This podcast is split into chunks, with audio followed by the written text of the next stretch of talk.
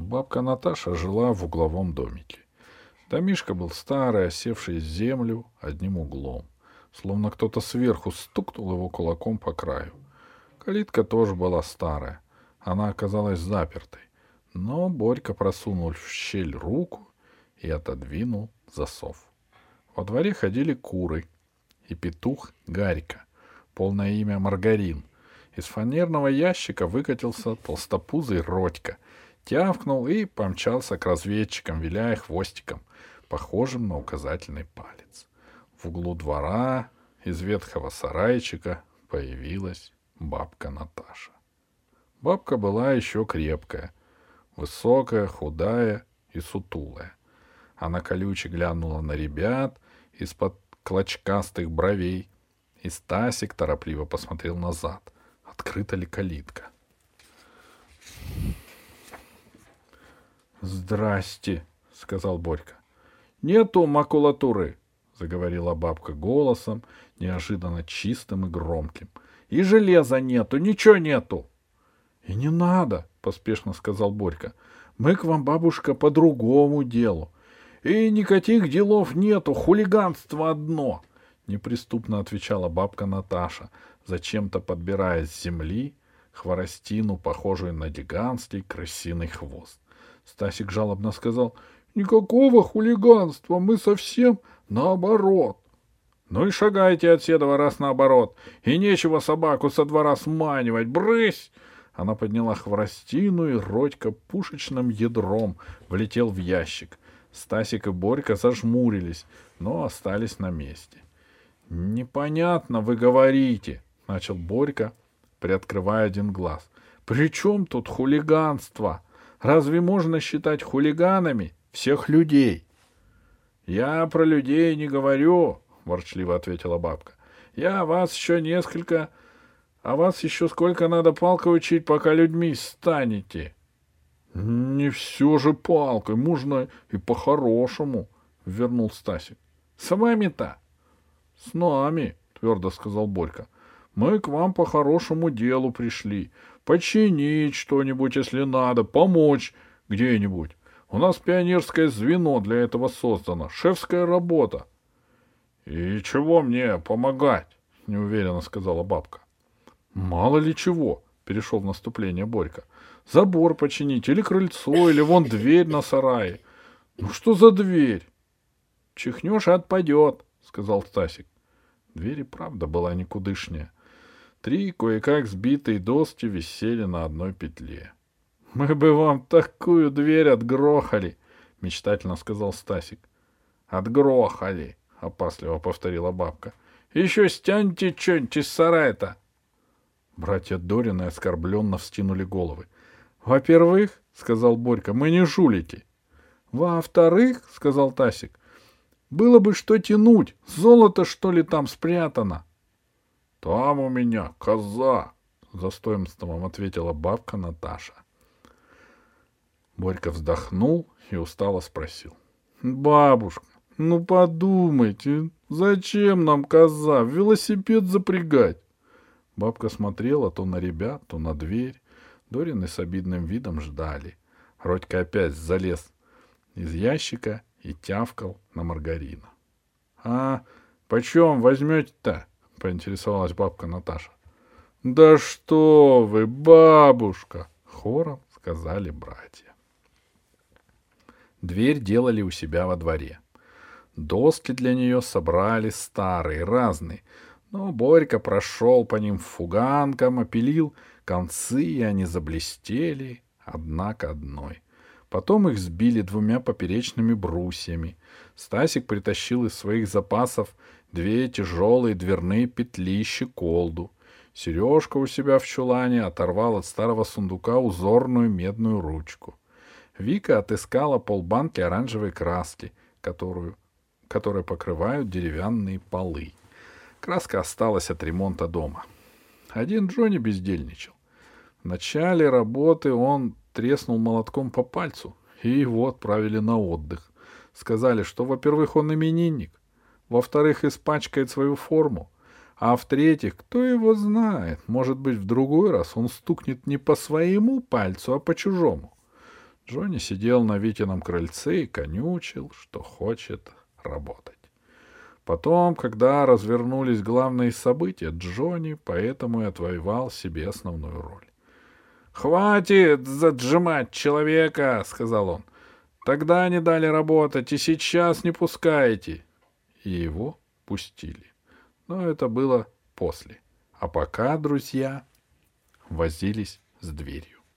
Они унесли готовую дверь в бабкин двор, приладили к сараю и взялись за кисти.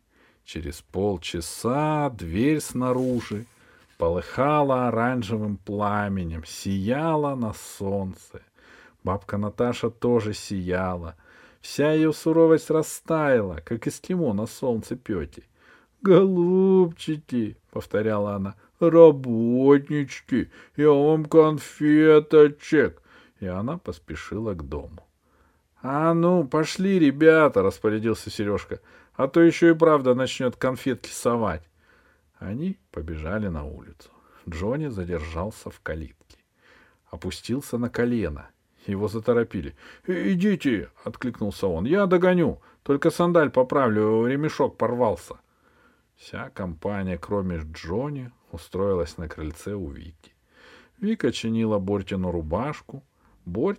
Борька, сидя на корточках, чистил бензином штаны Стасика. Стасик оглядывался и давал советы. Сережка зачем-то старался укусить свою ладонь. «У Виктория!» — донеслось, из... доносилось изредка из дома. «Почему ты не идешь обедать? Я напишу папе и маме». «Ах, как у меня болит голова!» — деревянным голосом сказала Вика. «Джонни куда-то исчез», — озабоченно заметил Сережка. «А тут еще эта заноза». «Ты имеешь в виду мою тетю?» — спросила Вика. «Я имею в виду настоящую занозу. В ладони сидит». «Вон он, Джонни бежит», — сказал Борька. Встрепанный Джонни подлетел к друзьям и перевел дух. «Виден ли?» — спросил Сергей. «Братцы!» — громким шепотом сказал Джонни. «Липа взбесилась!» Борька приоткрыл рот, и вылил на Стасика бензин. Вика воткнула в палец иголку. Сережка лязгнул зубами и проглотил занозу. Липа взбесилась. Все знали бабкину липу, как пожилую мил, мирную козу. Что случилось? А случилось вот что.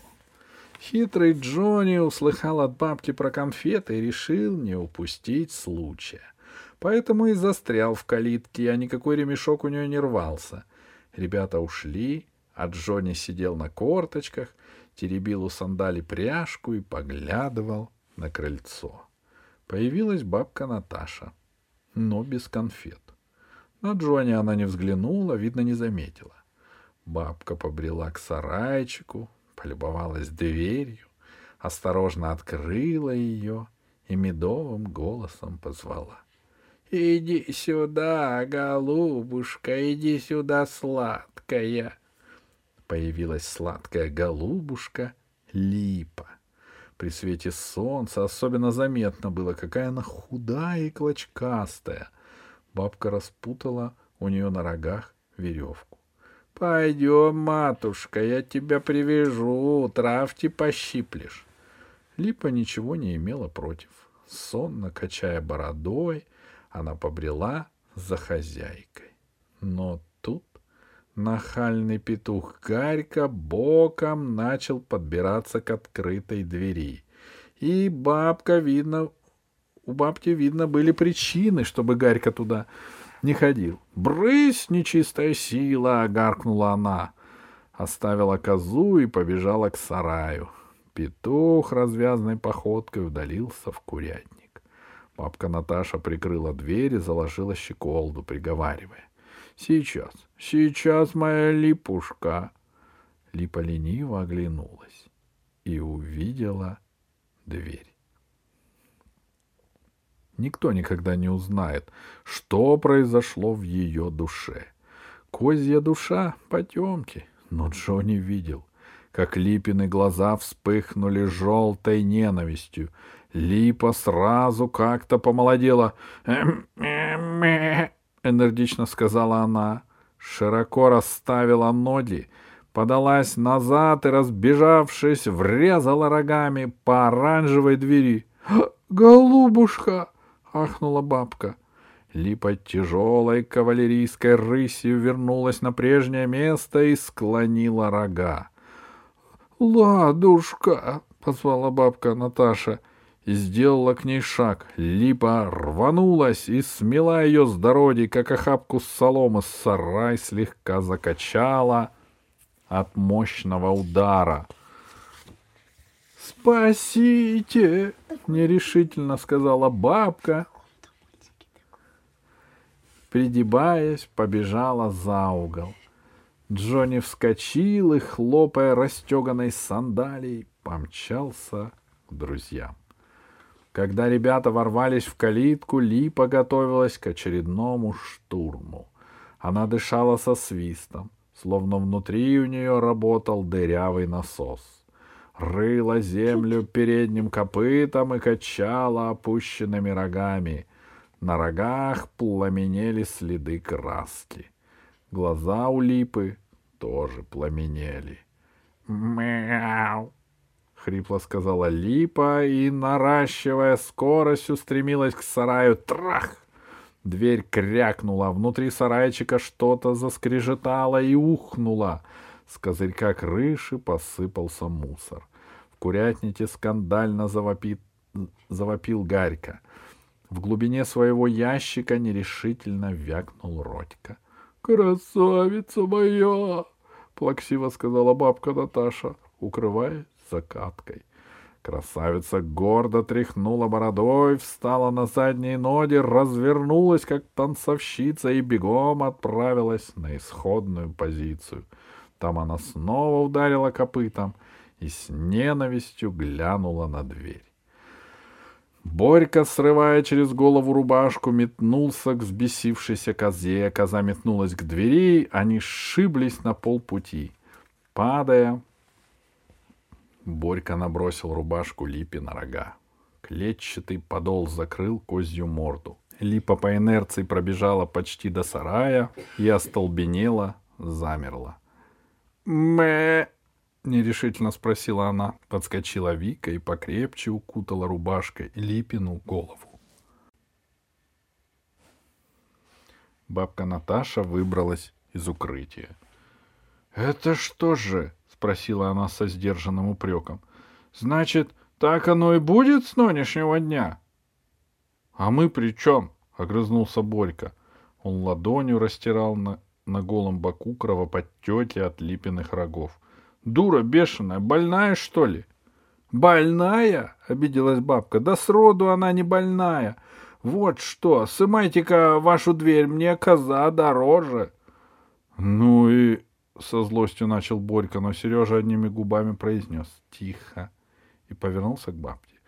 «Дверь снять недолго», — покладисто сказал он. Только как вы без двери-то будете? Старая совсем рассыпалась. Украдут ведь козу бабушка. Или сбежит. Бабка открыла рот, чтобы обрушить на сережку гром и молнии. И не обрушила. Потому что без бери и в самом деле как? Ироды, плаксиво сказала она. Да вы не расстраивайтесь, бабушка, убеждал Сережка. Ну, разволновалась коза немножко, с непривычки, бывает. А может быть, у козы вашей какая-нибудь испанская порода, как у быков? Знаете, испанские быки на все такое яркое кидаются. Сам ты порода урода, опять взвилась бабка. Значит, так и будет тогда кидаться. Да перекрасим дверь, спокойно объяснил Сережка. О чем разговор? В зеленый цвет перекрасим. Не будет она кидываться на зелень, ведь на траву она не кидается. Бабка подозрительно молчала. Но, подумав, решила, видимо, что нет липи никакого резона кидаться на зеленую дверь. А когда перекрасите?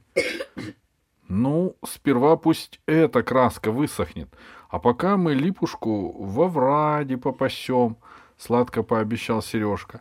Раз, раз уж так получилось, главное, вы не беспокойтесь. Мы Ей дверь показывать не будем. Уведем и приведем аккуратненько. Там и травка густая, сочная, не то что здесь. Когда Липу вывели за калитку, Борька в сердцах саданул ее коленом в худые ребра. Ох, кляча испанская!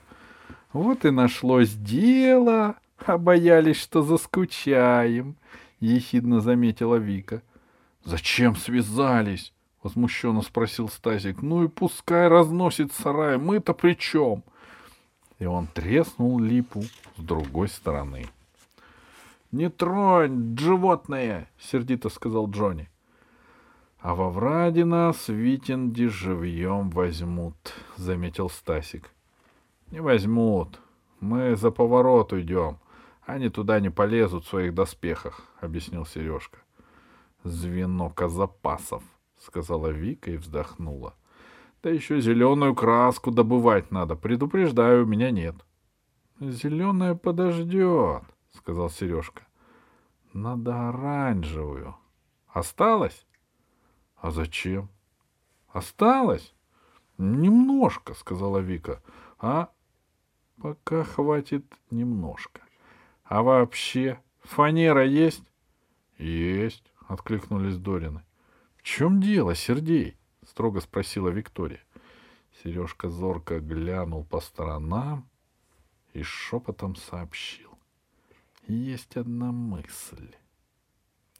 В тот же день Джонни появился в детском саду.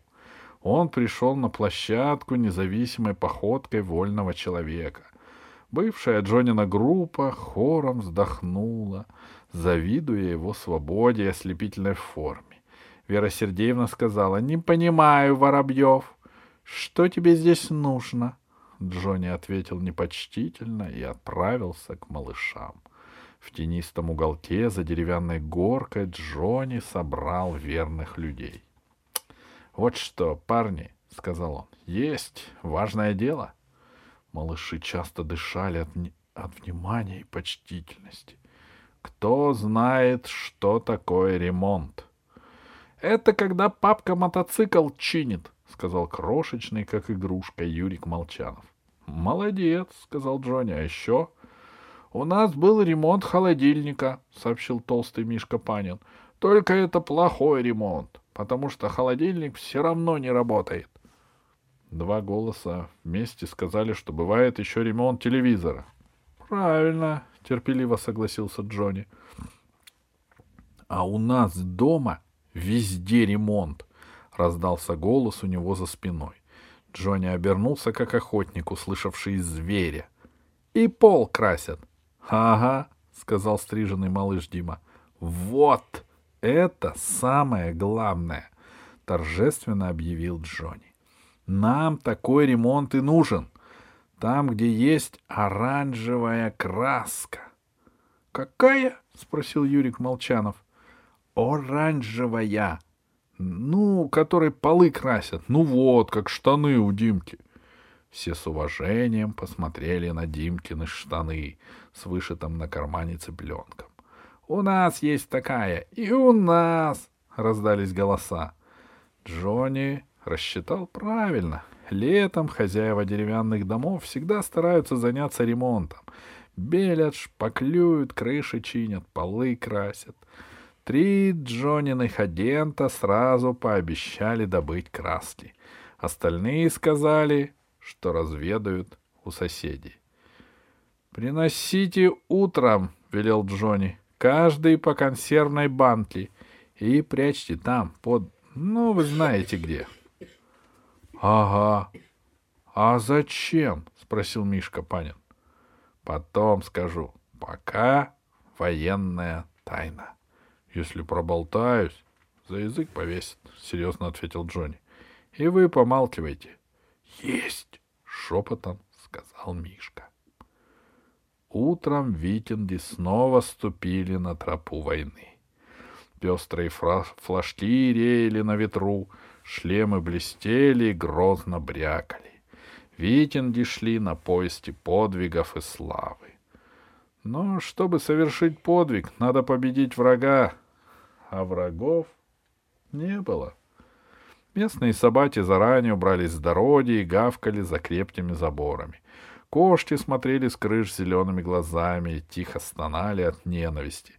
Куры, заслышав мерный тяжелый шаг, разлетелись по полисадникам, и даже заносчивый маргарин поспешил исчезнуть в чужой подворотне. Сомкнутый четырехугольник воинов прошел уже пол улицы. Подвигов не предвиделось. Над рогатыми кастрюлями и чайниками начинали шевелиться недовольные мысли.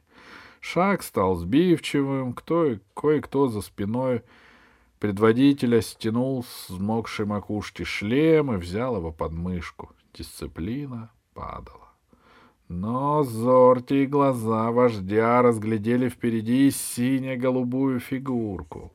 «Внимание!» — взревел обрадованный ярл. Впереди вражеский лазутчик. «Внимание!» — тонким голосом поддержал его верный адъютант. «Впереди вражеский Джонни по прозвищу Карапуз!»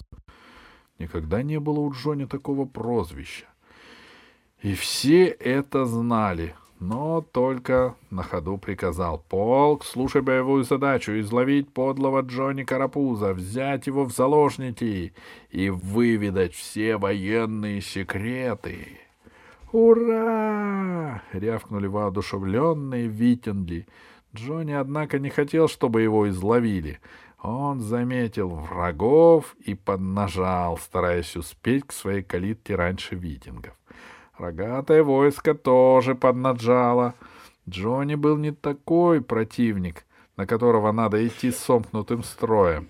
Витинги сломали ряды и тянулись за добычей на перегонки. Но быстро бежать им не давали щиты и копья. А Джонни мешало бежать ведерко с краской. Он тащил его из детсада. Малыши постарались ведерко было полное и тяжелое. Оно цеплялось липкими боками за ногу, краска плескалась через край, и за Джонни по асфальту тянулась рваная оранжевая цепочка. Ну как тут побежишь? Наверное, поэтому Джонни не успел к калитке. Витинги опередили, и казалось, что спасения нет. Но спасение было.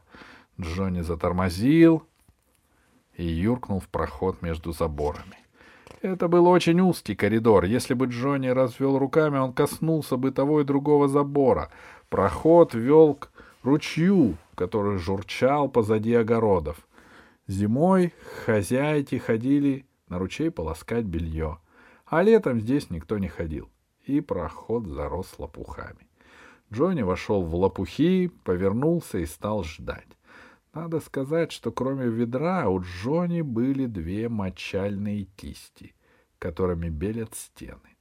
Ведерко он поставил перед собой, а кисти взял как гранаты.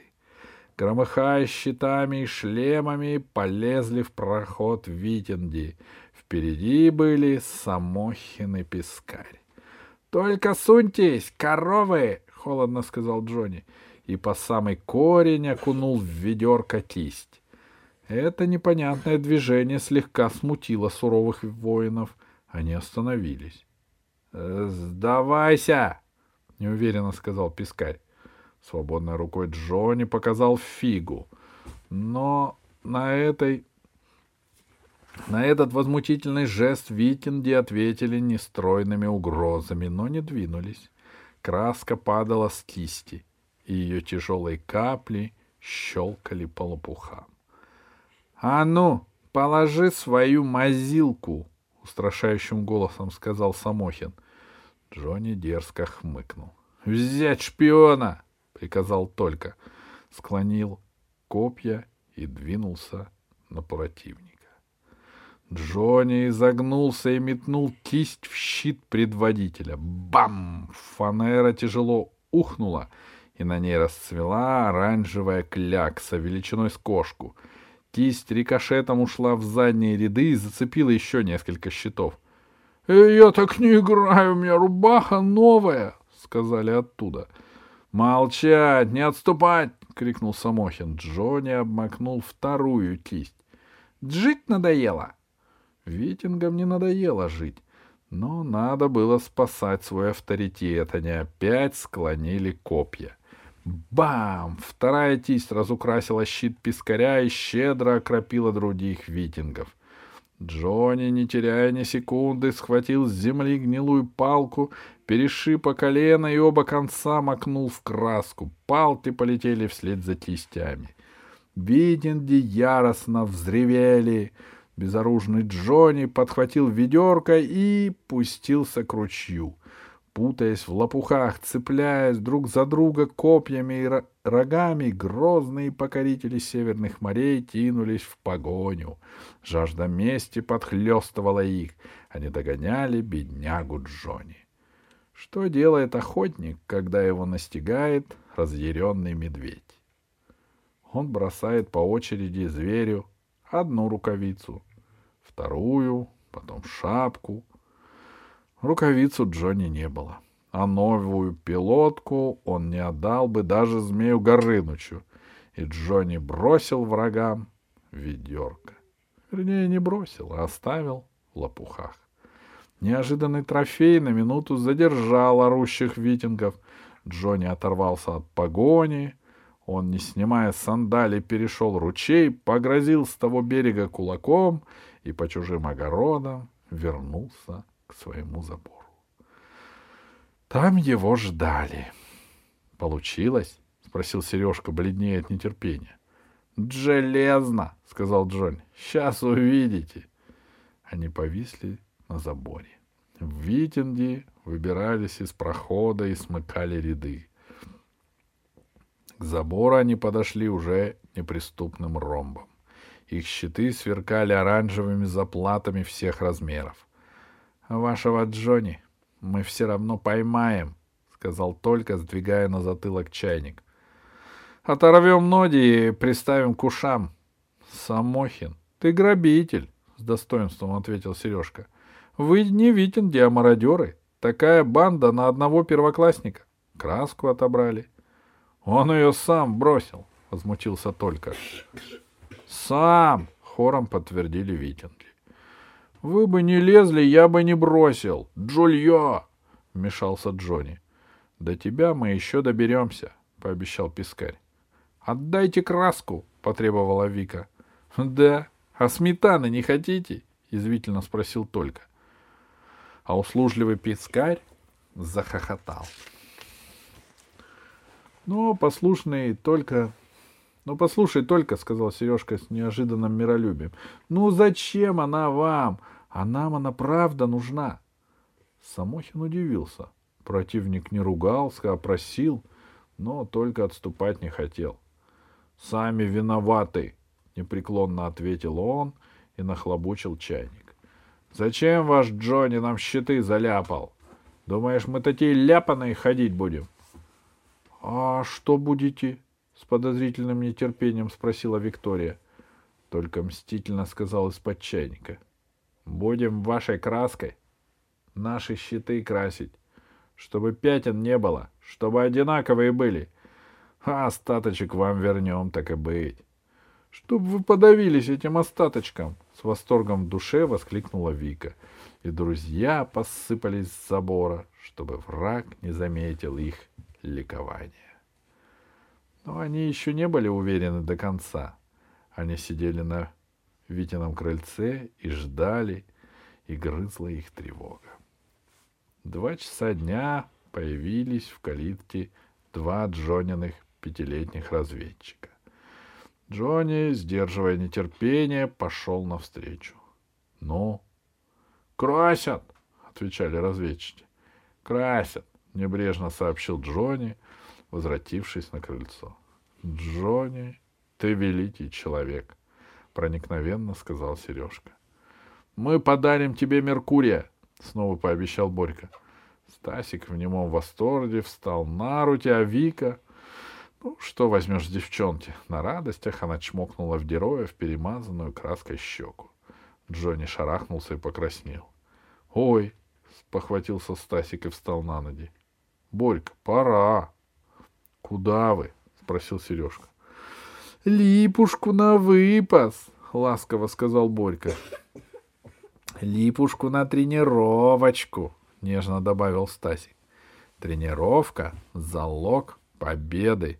— Вы там не очень, — предупредил Сережка. — А то как снизит удой, да как запрет ее от нас бабка. — Снизит? — возмутился Стасик. — У нас режим, программа, распорядок. Все по-научному. В тот же вечер Стасик Дорин бесстрашно явился во двор к Самохиным. В одной руке он держал пакет с пластилиновой печатью, в другой — лыжную палку с белым полотенцем. — Что надо? — нелюбезно спросил предводитель витингов, появляясь на крыльце. Стасик повыше поднял флаг и протянул пакет. Только с сожалением поглядел на полотенце. Никакие законы не разрешали отлупить посла, а так хотелось. Он вздохнул, разорвал пакет и вынул бумагу. «Вызываем на бой! Послезавтра, в четверг, в девять часов утра!» — прочитал он. Придраться было не к чему, ни одного оскорбительного выражения. «Будет ответ?» — вежливо спросил Стасик.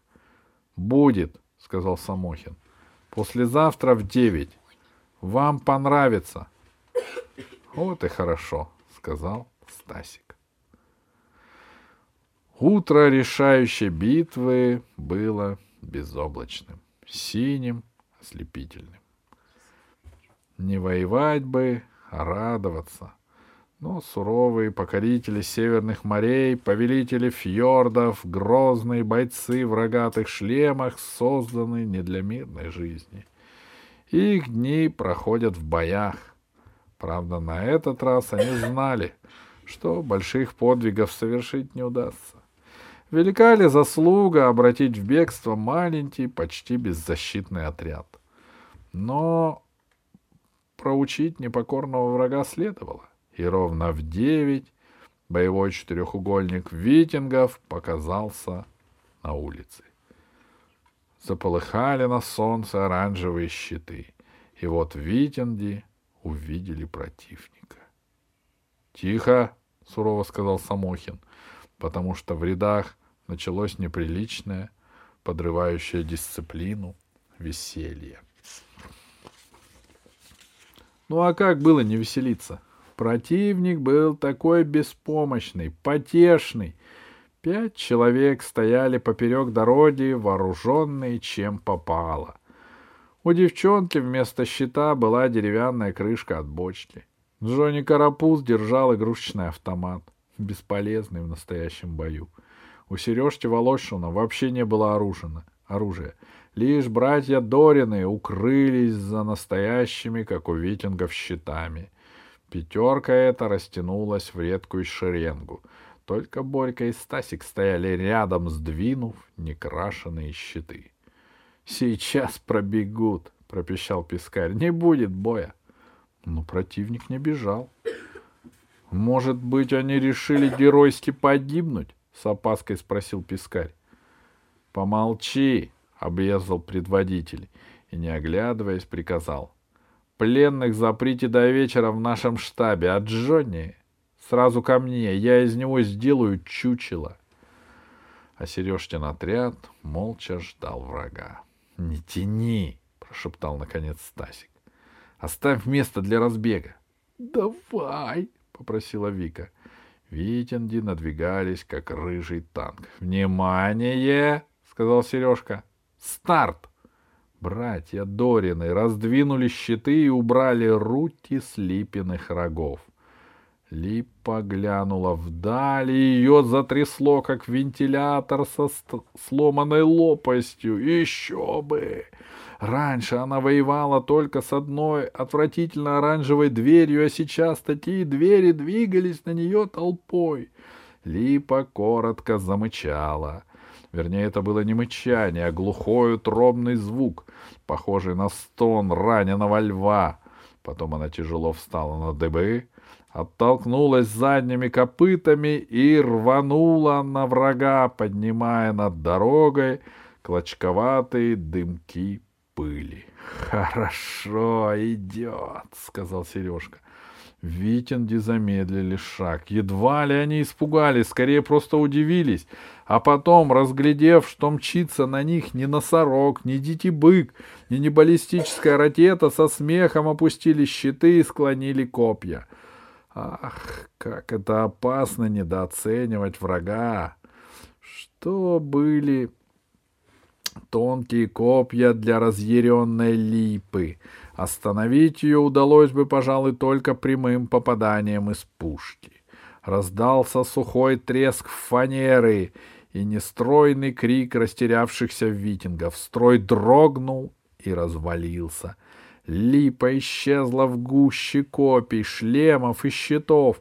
Она бесновалась в середине толпы рогатых витингов.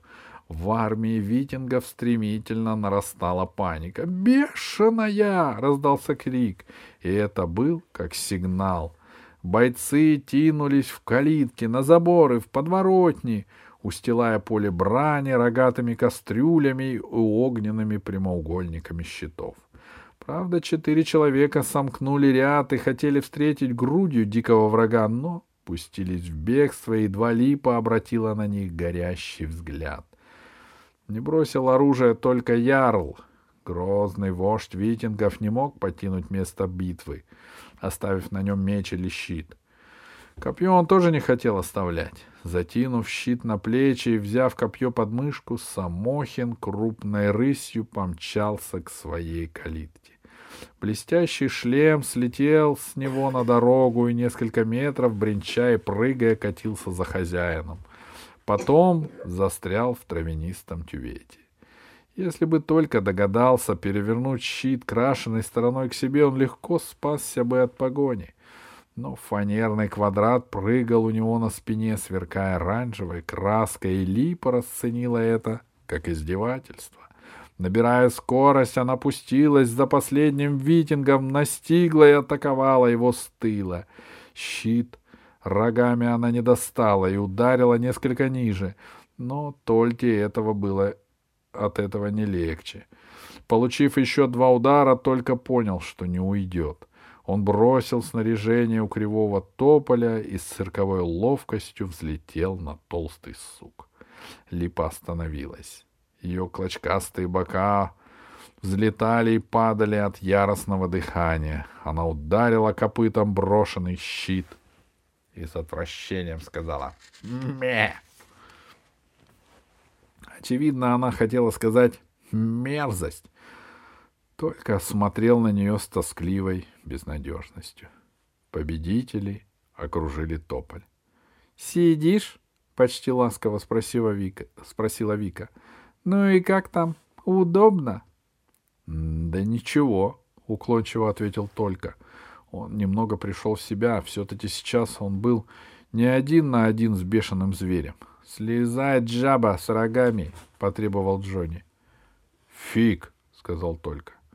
«Хуже будет!» — предупредил Борька. «За штаны стянем!» — пообещал Стасик.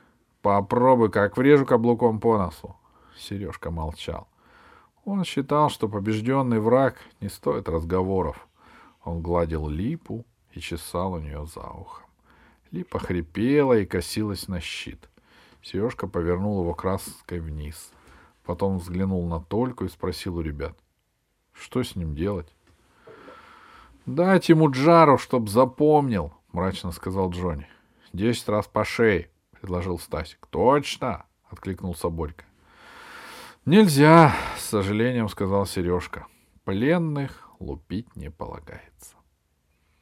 Ну, а хоть два разика по шее можно пленному? — с надеждой спросил Стасик. — Я еще не пленный, — подал голос только. — Вы меня еще сперва достаньте. — Очень надо, — сказала Виктория. — Сиди. А мы здесь посидим, спешить некуда. Кто кого пересидит?